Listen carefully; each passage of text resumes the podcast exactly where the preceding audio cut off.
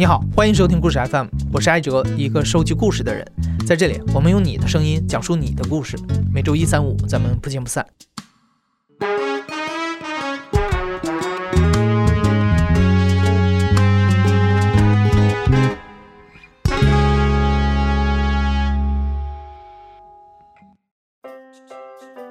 今天这个故事啊，不夸张的说，我保证你听了之后脑洞大开，受益匪浅，而且你肯定用得上。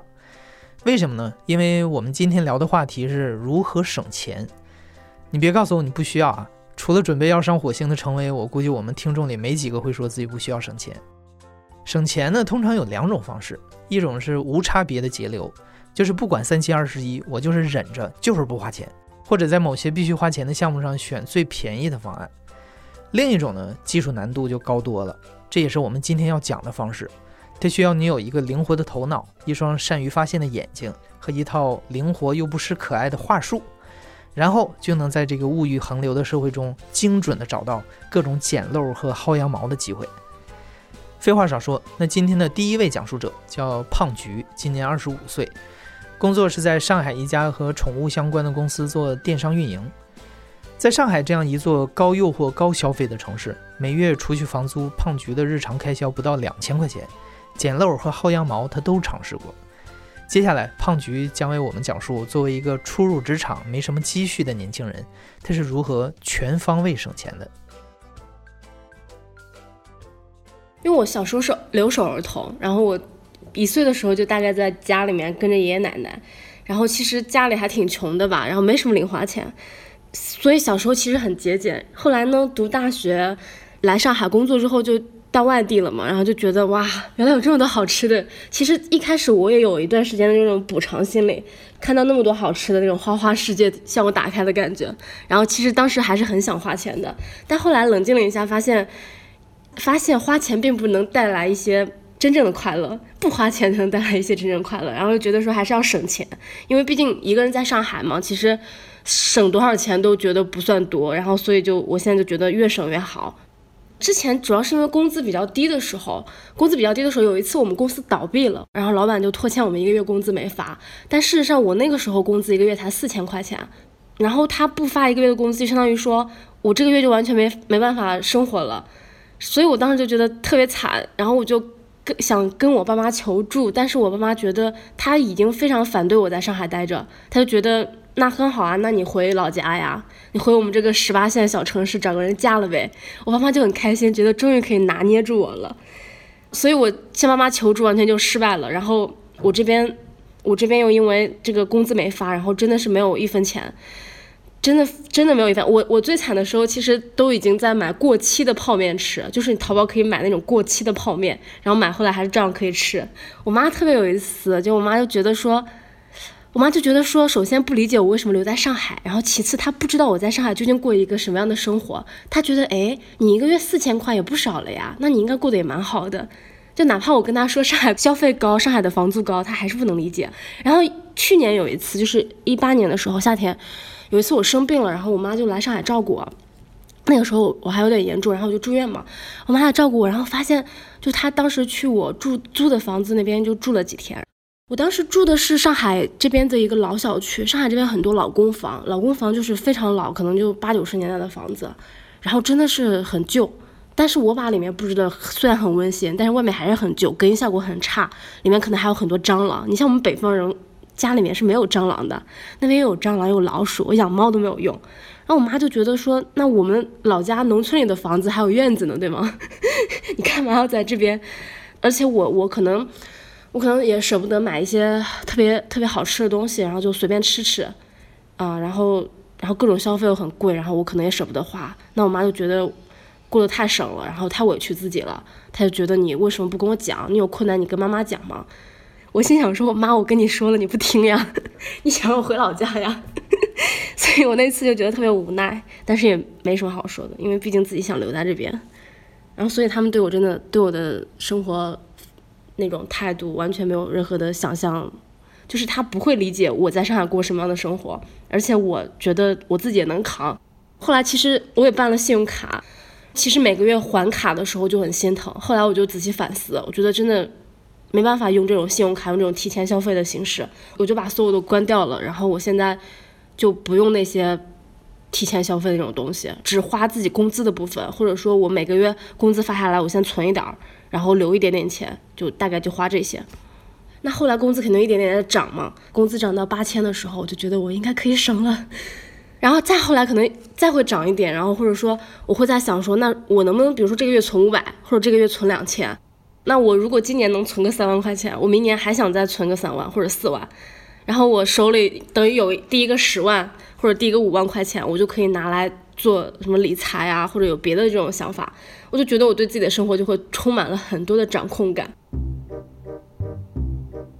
为了更好的掌控自己的生活，抵御风险，胖菊发展出了一套衣食行全覆盖的综合省钱体系。比如在吃的方面，他已经经历了从传统禁欲式省钱到捡漏式省钱的转换。一开始我可能会，我真的就是我一直爱吃泡面，然后可能有时候省钱可能也不吃饭，然后我们公司可能会提供一些零食嘛，然后我就吃我们公司的零食，然后喝这个公司的水，我就觉得啊，一切可以可以又应付过去了。那后来发现，其实就是很不爱惜自己的身体啊。我后来就觉得还是要吃饭吧，就是好好吃饭，我哪怕自己就是。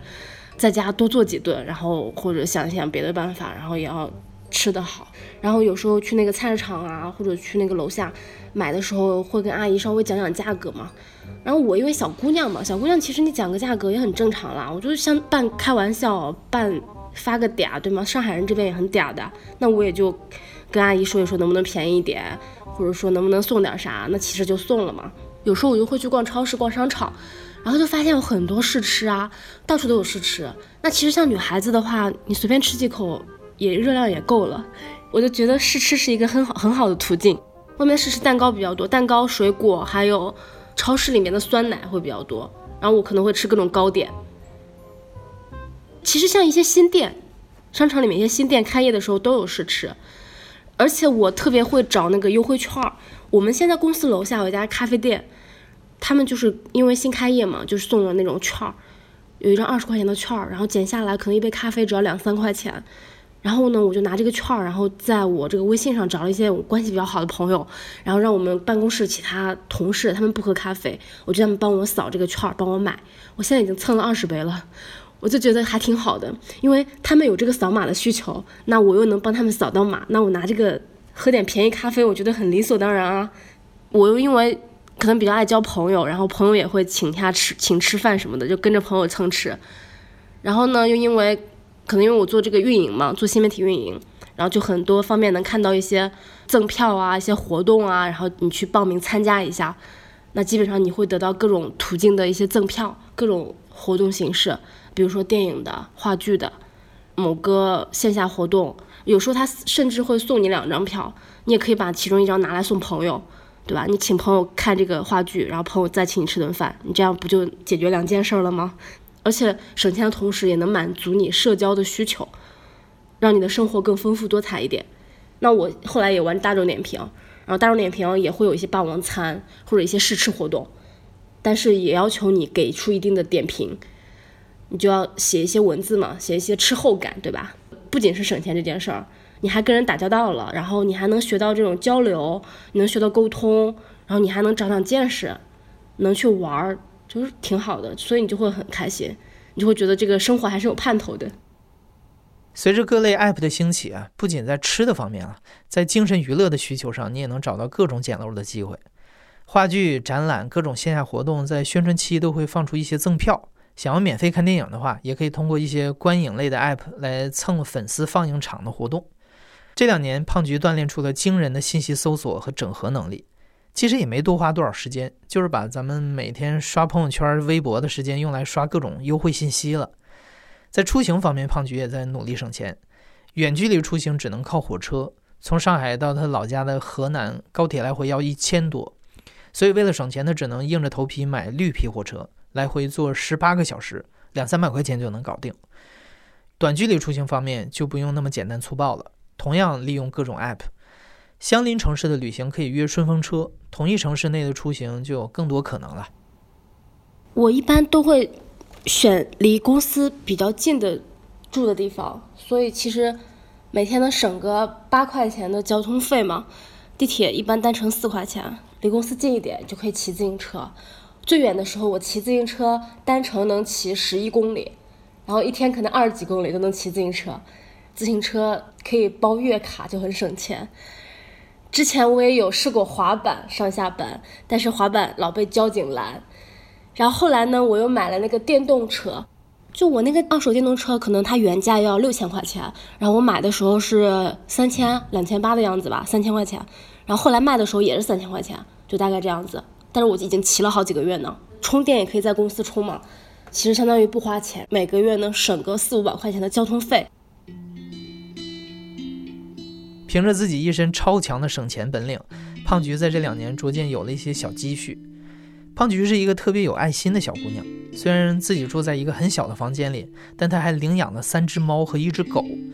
虽然经常在自己身上各种省，但对待自己家里的猫猫狗狗，她希望能在力所能及的范围内给它们最好的，以性价比最高的方式科学养猫养狗。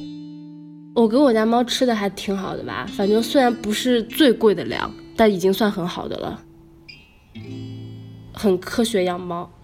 对，我会省下自己的给猫，然后我也会就我会经常去那个淘宝买一些那个三文鱼啊、金枪鱼的边角料，就是你看那种三文鱼可能一斤要七八十块钱，然后我买边角料的话，一斤可能只要十块钱。十块钱的话呢，我把它拿回来煎一煎，我吃一点那个碎肉，煎煎完之后它不是有会有汤跟肉吗？就是那个三文鱼油也会出来，然后我会吃一点，然后给猫狗拿一点拌他们那个粮或者拌他们那个呃罐头。然后这样我们十块钱就可以好几个一起吃，我觉得非非常划算。而且我觉得买三文鱼罐头里面不也是三文鱼吗？有啥区别呢？所以我经常买这个边角料。每次呢我就很开心，我每次想买这个边角料的时候我都很冲动，因为女生购物都很开心嘛，我就疯狂的可能加个十份的边角料。然后我就直接拍了，直接那个付款了，然后店家就赶紧找我，他说你只拍这个边角料，我是不发货的。他说你必须要拍一个，比如说整块的这个三文鱼肉，我们才搭配发货。然后他因为他说这个边角料我们不赚钱嘛，你这样拍我们没办法给你发的。然后我就前两次我就很很难过，我当时其实觉得很受挫这个心理，我心想说我就想省点钱，你卖我买，我觉得没有没有错啊，当时我是这样的心理。然后后来呢，我因为可能每次我都把这个事情忘了嘛，然后下一次我直接去拍了。后来商家那个店家可能觉得我小姑娘也不容易，而且见我好多次了，然后他直接给我发货了，你知道吧？我们采访胖菊的时候，正是十一的假期，她一个人在空无一人的办公室里加班，身上穿着一件宽大的绿色 T 恤，说是前男友高中的时候穿的衣服。她说，反正前男友也不怎么穿，她就拿来穿了。在节省生活成本方面，胖菊表现得愉快而坚定。他有一套自己的思考，在一天当中会有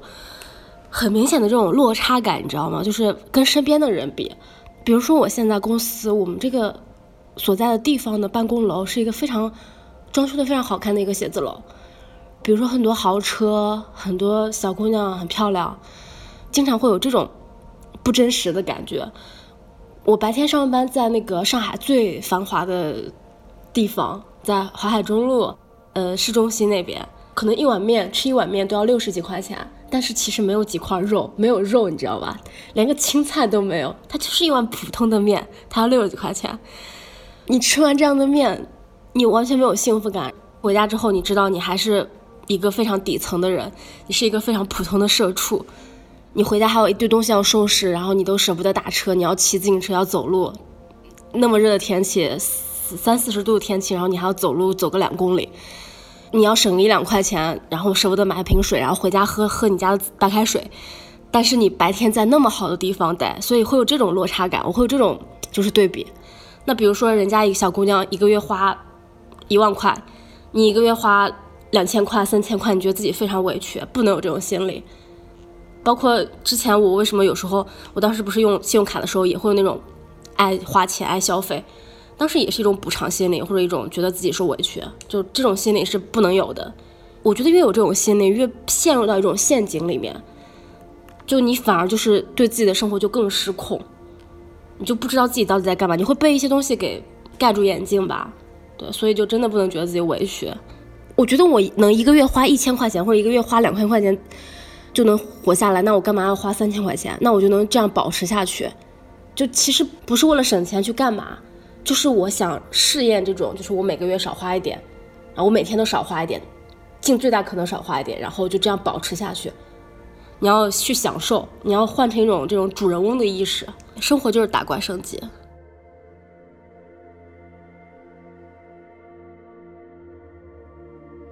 刚刚胖菊跟我们分享的是初入职场的年轻人省钱的方法。如果不能开源，就努力节流，善用各种捡漏的机会，丰富业余生活。虽然如今的胖菊已经有了更高的收入，可是他仍然保持着这样的习惯。在省钱之余，这其实也成了一种特别的生活乐趣，一项收获成就感的生活挑战。接下来的这位分享人叫谷雨，今年三十二岁，是一个已经有了一些积蓄，至少吃喝不愁的中产阶级。他的生活乐趣啊，是研究如何花更少的钱，享受更爽的生活。谷雨最早是英国金融时报的记者，后来参与创业过一家和航空、酒店、信用卡积分有关的公司。上个月，谷雨刚刚从阿里巴巴辞职，又一次开始了他的环球旅行。谷雨是一个经验丰富的薅羊毛达人，他怀揣着六十多张信用卡，擅长积攒各种航空、酒店积分。接下来就请谷雨给我们讲一讲。如何在月薪一万多的情况下坐公务舱环游世界？我从九月份出来一个多月，已经从北京去了香港，香港去了迪拜，迪拜去了约旦，约旦去了意大利，意大利去了西班牙，西班牙到了美国南部，美国南部现在又来了纽约。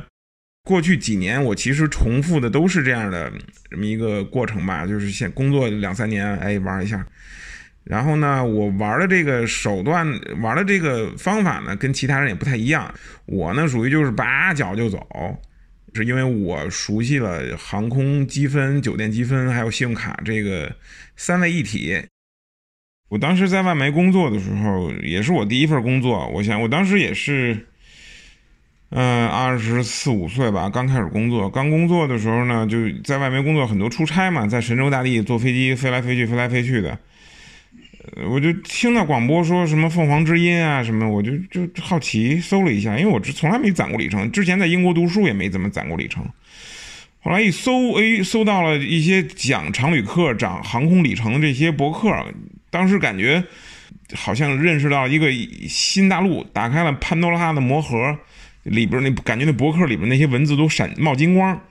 就你觉得当时我还觉得哇，远方啊，什么南美、非洲这些遥远的大陆，简直就是遥不可及。后来看到这个这些人是怎么用积分一下子，比如说两千美元飞八段商务舱环游世界，这些案例啊，有时候我觉得特别难以难以置信。确实跟省成本有关。当时我在外面一个月才挣一万五，就觉得一定要研究明白了这个方法，我要去环游世界。后来接触之后呢，我就没日没夜的天天看论坛，花一年到两年的时间全给系统的归纳、总结、整理。接触这个一年之后，我就开始绕地球飞了。是二零一四年初，我拿积分换的票。这个里程还真不是靠公务攒出来的，这个里程是靠直接花钱买的。这我记得特别清楚，总共花了十万里程，成本是一千八百八十二美元。当时是先从北京到了东京，东京呢飞的伦敦，呃，从伦敦又去了加拿大，从加拿大到了纽约，纽约又来了，又去了波士顿，后来又从纽约飞到台北，这都是商务舱啊，从台北回北京，这一溜，这是我印象比较深刻，因为当时第一次做洲际的，就你想一个月你你一个月挣一万五的时候，你。你做了一个值个六十五十多万吧，五六十万的一个机票下来，是你五年工资的这个机票，你想你是什么感觉？但是你我就印象特别深刻，就导致我现在对全日空印象都特别好，因为啊，我第一次坐全日空的商务舱，他们那机组人员还送给我什么小玩具啊、零食啊什么的，而且嗯，我从东京飞伦敦的时候，看到那个平，我头一次见啊，原来这个坐飞机是可以躺着坐的。然后呢，在飞机上，大家给你空姐给你选，让你选各种吃的，各种威士忌，各种梅子酒什么的，让你选。我基本上下了飞机就扶着墙在开始吐啊，开玩笑，因为喝酒喝太多了。当时全日空从北京飞东京用的是七八七的区域性航班，它不是平躺的，大概是一百六十五度，我们管它叫牙医床。我后来才坐过全日空的经济舱啊，我后来发现我穿西服坐经济舱的时候，你让空姐把这个衣服给你挂起来，空姐就会给你鞠躬说对不起，这是商务舱才有的这个服务。但你说你让我选，我觉得舱，我觉得头等舱最好的，我觉得国航的可能就不错，因为国航的服务呢，可能大家都。觉得不怎么样，但我觉得国航很亲切。比如说我从巴西飞回北京的时候，啊，那那个航班没有头等啊，我坐商务。就你你在外浪了两个月、一个月了，就很很久没听过中国话，你一上来就是北京大妈的，哟，小伙子来了，这个来上飞机你想吃点什么？我给你盛几勺，这可好吃了，我再给你，我这个我再给你，我给你两份行不行？你吃这一份，你尝尝那，你再尝尝那份，就明显就北京大妈，就我们就非常亲切的家乡的那个感觉，你知道吗？上了飞机就感觉到了家，尽管还在异国他乡。用里程来旅行便宜在哪儿呢？主要便宜在坐商务舱、坐头等舱。所以，就你要是省成本的话，要加一个前提，就是说舒适的旅行如何节省成本。你要是穷游住青旅，坐经济舱或者坐坐牛车、坐火车，那这不是一个好的办法。但你要想舒服的躺着的玩世界，那我这是一个非常好的方法。听到这儿，你可能会好奇，航空里程都是怎么攒的？第一种是靠工作中的出差，在坐飞机的时候啊，尽量只选一个航空联盟。现在比较有名的航空联盟就是星空联盟、天河联盟、环宇一家。比如国航、全日空、美联航，包括泰国航空、汉莎航空，这些都属于一个星空联盟。坐这些航空公司的航班的时候，可以把他们的里程都积攒到国航。比如攒够五万里程，你就可以白嫖一张去泰国的商务舱机票。第二种，有的美国和欧洲的航空公司允许直接买卖里程，赶上促销的时候，还有买十万里程赠十万的优惠。第三种，也可以靠联名的信用卡。跟这个圈里的达人们一样，谷雨为了积攒里程，也做过一些匪夷所思的事儿。赶上机票淡季，他曾经在一个星期之内飞过三次天津到乌鲁木齐。下了飞机，扭头再上飞机飞回来，因为这样攒到的里程比机票钱还值钱。利用航空里程工作没多久，谷雨就窥见了一个原本不属于自己的世界，但也常常要面临一个尴尬的局面：上一分钟还在飞机的头等舱里享用着昂贵的香槟和食物，下一秒落地了就只能自己打车去住廉价的青年旅馆。所以，随着对航空里程运用的深入，谷雨又开始琢磨信用卡和酒店积分。就当时还是做记者的时候，就新发布会完，大家都那天都结账，都是十二点左右结账嘛，大家都等着坐火车回北京。那轮到我们结账的时候呢，我就一个人在那儿，我说你给我分五次刷房费。因为当时广发信用卡有刷五次什么住宿，刷五次商旅消费，商旅消费包括航空跟酒店的这个消费，刷五次就送你额外送你几千的国航的里程，那我怎么能放过这个机会呢？对吧？我说你们谁爱等谁等，老子他妈一定要把这个刷完。前台，对吧？人家说那你刷就刷了，我前台也不敢得罪客人，那就只能。一次一次的刷，他们那地儿信号也不好，刷一次恨不得等等两分钟三分钟，你这刷了五次就十多分钟过去了。后边那帮外国记者们，他妈肯定等的不不耐烦嘛，就 咳嗽也好啊，还是向前了走到前面来看我，给我压力也好，那我也不为所动，对吧？毕竟是远方，远方的世界还有商务舱对我来说更有吸引力，比起这帮白人的这个时间来讲，这。还有，比如说我拿着这个积分，拿着信用卡，我我因为额比要帮人代购几十万的钻戒嘛，我的信用卡额度不够。你说一个一个月一万挣一万五的人，能有什么信用卡额度？三四万块钱，他买二十二三十万的钻戒的话，我就要分十张信用卡给他刷。我就到那儿掏出我的信用卡，打开我大风衣，里边全是信用卡。我说来吧，一张一张的刷。给这个波士顿的大妈们都吓坏了啊！你说又是 Chinese hustler 哈，you you know how to hustle 啊！我就一张一张的刷，最后嗯，那一趟下来挣了好几万里程，特别开心。我现在大概有六十多张信用卡，我做了一个 Excel 表格啊，不止一个，有一个是每个月还款额度，呃，什么账单日的这个 Excel 表格，包括他们年费啊，还有一个是权益的这个表格。权益包括健身啊、下午茶呀、酒店呀、什么接送机呀，所以就有的人说是先有生活方式才有信用卡，对我来说不是，我是先有信用卡才有这种生活方式。我是按照信用卡给我的生活方式去生活的。酒店积分更多的是因为这个女人的驱使吧，你不可能带姑娘去住青年旅馆吧？假如有人跟你出去玩，酒店套房显然更有吸引力，而且酒店套房也是一个更好玩的地方。升套房的这个事儿呢，是一个更充满魅力的事情。你需要跟前台从你订房开始，你就要开始给他写邮件说，Hi, I'm celebrating my honeymoon there。你要跟他写邮件或者怎么着的。我最多时候一年庆祝了十个 honeymoon。或者你就跟他说：“嗨，我是你们酒店的这个非常崇，我非常崇拜你们酒店，我你们酒店特别有历史，我觉得你们酒店酒店的服务特别棒。然后我看了很多，我说我是 huge fan huge fan of your hotel。然后呢，他们就给你升套房，或者有时候你就直接的跟他前台跟他握手的时候，手里塞五美元给他。但这种情况我很少用啊，我更多的我说嗨，我是中国的记者，我我特别喜欢旅行，我写一些我自己的 blog。”我希望能体验一下你们的套房，你看今天有没有空套房可以给我呢？有的话，我会非常感谢你们啊，在你们这个作为高级会员，我会给你们写反馈的时候写非常好的反馈的。一般这些人一听你说就知道你是一个懂酒店的人，所以他们也不会特别为难你。一般要套房都给了。我最大的，我最多的一次只花了两百多块钱住了一个三万多块钱的套房。因为你可以看到酒店当天还有多少套房没有卖，比如说我我其实我都不提前订酒店的，我比如说我今天从马德里飞罗马，我都是下了飞机，从我到了罗马落地之后，我再看哎有什么酒店，看看今天有什么哪个酒店空着呢，我就让打车去那酒店，我说哎，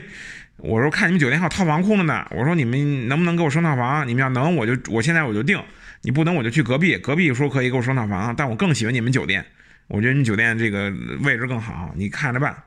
一般酒店都不会拒绝你的，知道你只是是是懂行的人，但是大多数人拉不下这脸来。其实，这这事你张个张嘴没那么难。这种花普通标间的价格白嫖高级套房的好事儿，除了需要人格魅力和语言攻势，还需要一个非常重要的硬件条件，就是需要拥有这家酒店的高级会员身份。就像没事儿坐飞机攒里程一样，古语也有一套获取酒店会员身份的手法。在全球化的体系之下，美国的酒店系统可以在全世界的扩张，对吧？它可以万豪集团在中国也有酒店，在印度也有酒店，在美国也有酒店，他们是通用的一个万豪集团的会员体系。所以，比如说你在中国呢，你住河南省的某个村儿里的这个酒店，可能一百多块钱一晚上，你住了五十个晚上，你也是万豪的白金卡会员。然后呢，你到纽约之后呢，万豪的酒店也会认可你这个。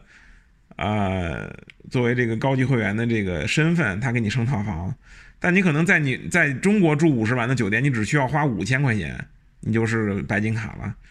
但你在美国，你要住五十万，一晚上两百美元，你可能需要花一万美元才是高级会员。所以呢，很你像我，比如说我可能我赶上酒店淡季期的时候，我就我会去酒店开个三十晚的房，我也不住，我到那 check in 之后我就走了。靠着一身熟练的薅羊毛本领，古语灵活运用酒店积分，常常能以几百块钱的成本住进几千块钱的套房里。而他印象最深刻的一次啊，是在天津的凯悦酒店。那天晚上他运气爆棚，被升级到了比总统套房更高一级的主席套房。我当时去住的时候呢，我只花了两两千五百积分，加上两百多块钱现金，如果没记错的话。啊，我本来是去就过个周末，然后呢，我当时用了套房券，用了套房券的意思呢，就是他必须给你升级，集团政策规定他只给你升级到普通的套房，但我去入住那天入 check in 很晚，他所有套房都卖超了，他没有套房给我了，他唯一剩下一间套房就是主席套房，比总统套房还高一级。那酒店的人就非常就说恭喜您，一边不情愿的，一边又没办法，只能给我，因为他这是最后一间房了。我打开那房之后，我看都被吓傻了，四百多平米，可以在里边跑圈跑来跑去，跑来跑去，跑来跑去，你这这这可以就可以五一百米长跑那种，特别大的露台，特别大的房间，傻大傻大的，印象深刻。主席套房平常卖三万多块钱。啊，你说省钱了吗？可能是省钱了，但是你说我有花这钱的，我在家住的挺好的，我其实没必要住酒店，对不对？就我我是为了薅羊毛，发展出一套生活方式，每周末去住个酒店，健健身，吃吃早餐。比如说大家比这个比有多少积蓄，有几百万存款，或者有几个房本儿，对吧？那我呢？我觉得最让我感到充实跟这个心里安心的是，我有多少酒店积分跟航空积分，这是让我让让我夜里睡觉睡得很踏实的。早上起来打开手机应用看一看，嗯，还有好几十万积分，可以接着睡觉了。